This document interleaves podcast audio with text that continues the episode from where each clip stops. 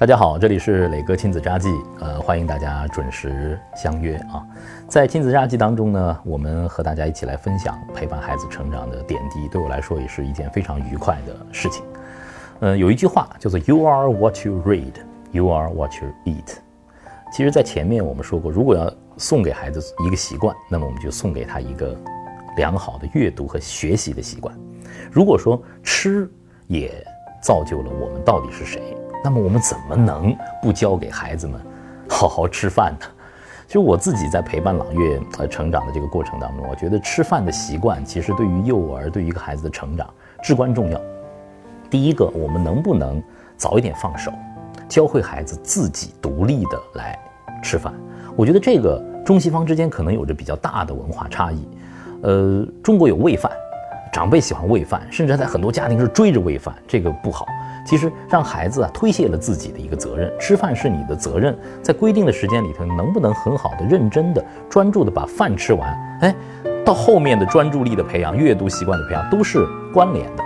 我在机场看到过一个德国的妈妈带着三个孩子，那天就在用午餐，但是他在婴儿车里的那个小儿子可能也就一岁多一点吧，自己吃意大利面，弄得满身都是，但是妈妈不管，这就是一种中西方。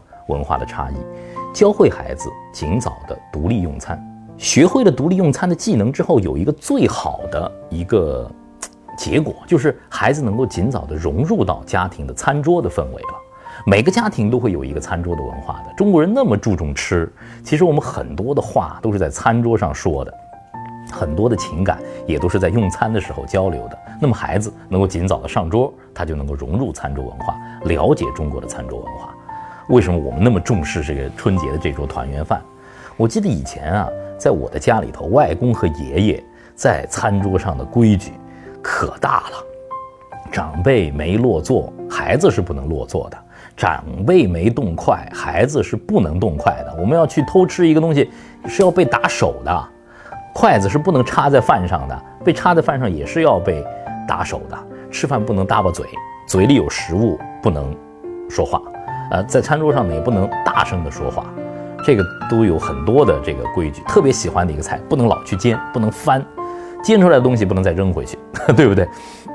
这些规矩在我们的生活当中渐渐的哎少了。那么现在我们能不能在餐桌上把这些规矩哎渐渐的呢给找回来？我觉得这是我们中国人重视家庭、培养孩子在生活在家庭当中哎很好的生活习惯的一个最好的课堂啊。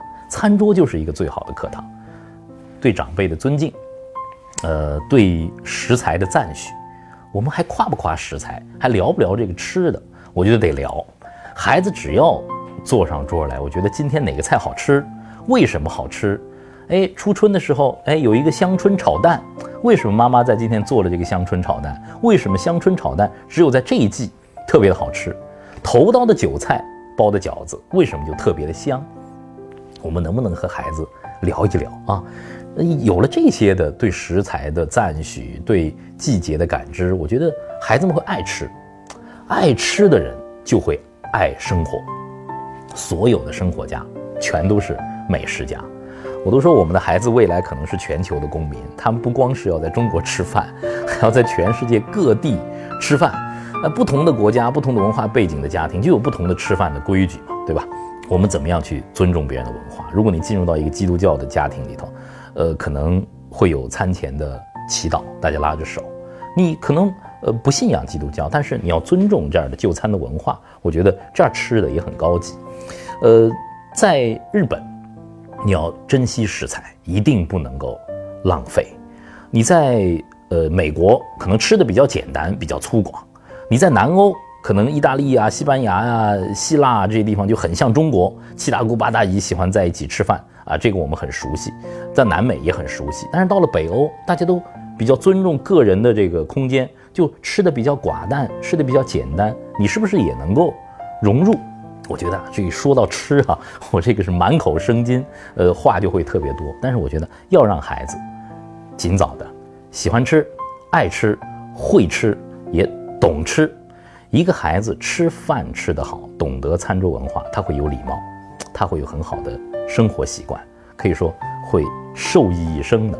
呃，今天聊餐桌文化只是开了个头，可能以后在这个亲子札记当中，我还会挑选很多时间，好好的来聊一聊，在餐桌上到底跟孩子们聊什么，我们怎么和孩子一起吃饭，一起爱上吃饭，一起会吃饭，好不好？也把您家里的餐桌上那点事儿跟我们一起分享。